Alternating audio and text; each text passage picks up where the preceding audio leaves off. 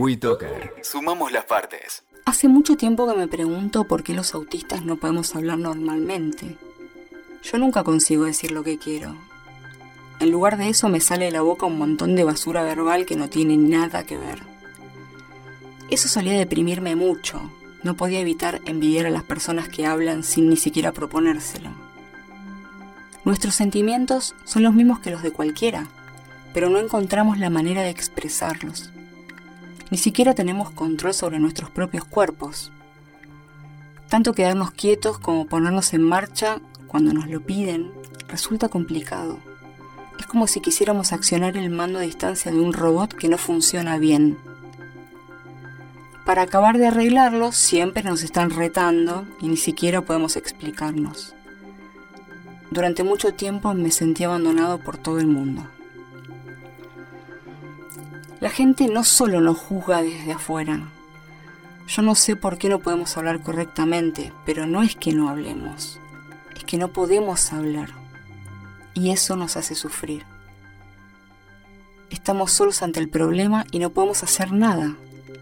Y en ocasiones me he preguntado por qué incluso tuve que nacer si no iba a hablar. Pero ahora que comencé con la comunicación textual, y puedo expresarme a través de una tabla de letras o de la computadora y poder compartir lo que pienso, me ha permitido comprender que yo también estoy en este mundo y que soy un ser humano como cualquier otro. ¿Vos podrías imaginar tu vida si no pudieras hablar? Soy Cynthia Fritz y esto es Autismo Real. People are strange when you're a stranger. Faces look ugly. Así como habíamos consultado a una psicopedagoga eh, para saber cómo era el trabajo de integración, inclusión, cómo se trabajaba con las escuelas, eh, yo convoqué a una persona que concretamente fue contratada por una escuela para hacer un trabajo de integración desde adentro. Romina Cartosetti es doctora en lingüística y también tiene una diplomatura en necesidades educativas y prácticas inclusivas de las personas con TEA. Y yo me pregunto, y le pregunto a ella, ¿cómo es que una doctora en lingüística llega a esto, llega a trabajar con personas del espectro autista?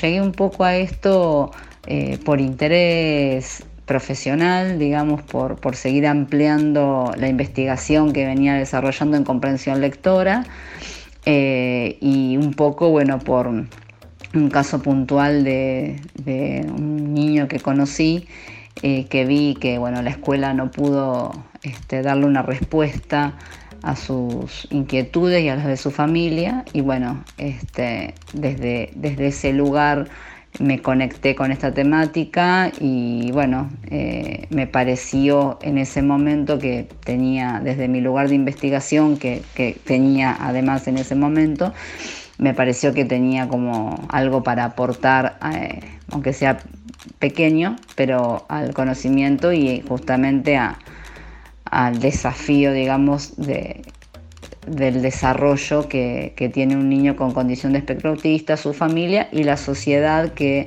eh, busca incluirlo.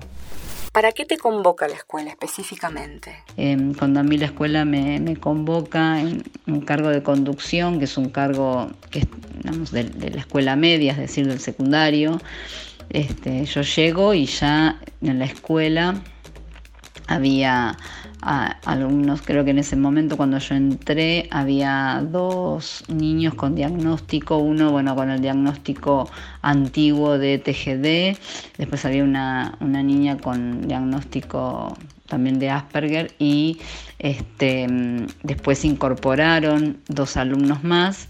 Em, con condiciones similares y tenemos otra alumna con digamos otra otra condición neurológica que no que no tiene que ver con el espectro autista.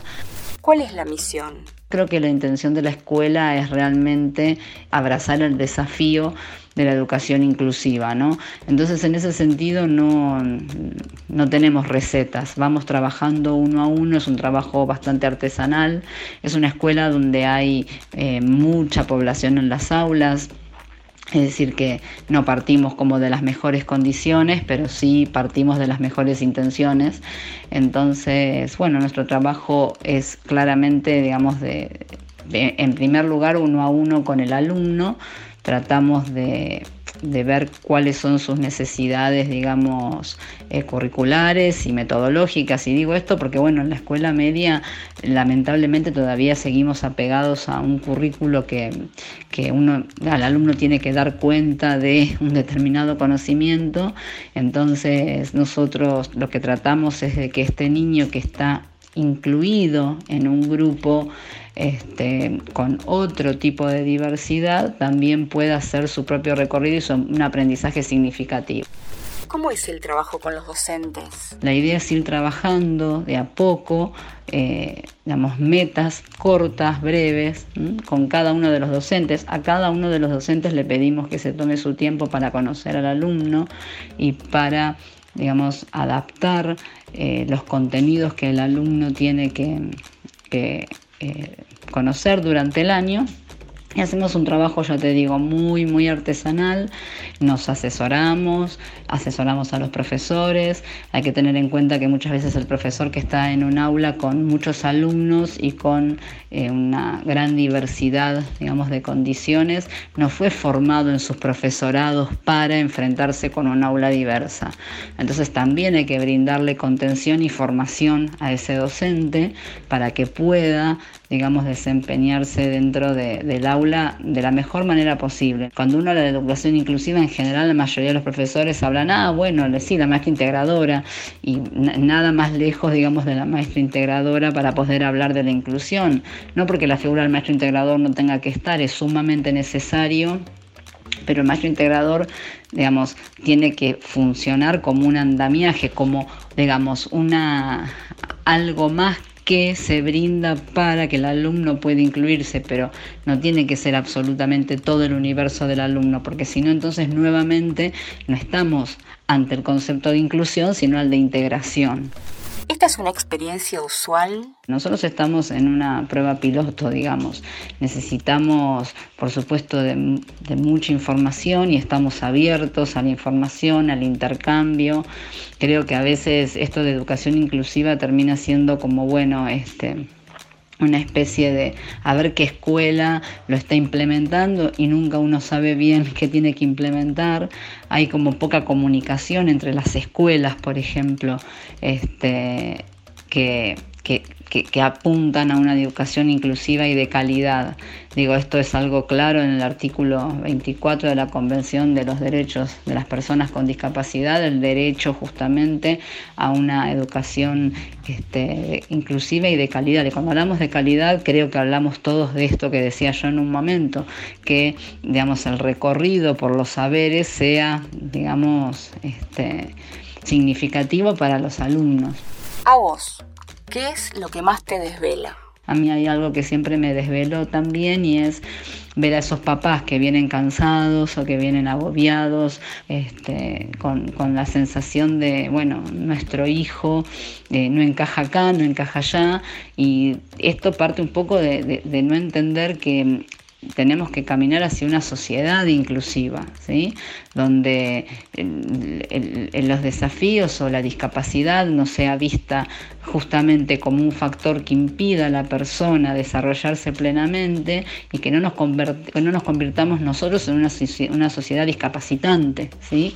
Es decir, cuando, cuando nosotros no encontramos los medios justamente para que eh, un alumno esté en una escuela y pueda desarrollar un aprendizaje que sea significativo para su propia vida, estamos discapacitando más a esa persona. Soy Cintia Fritz y esto fue Autismo Real.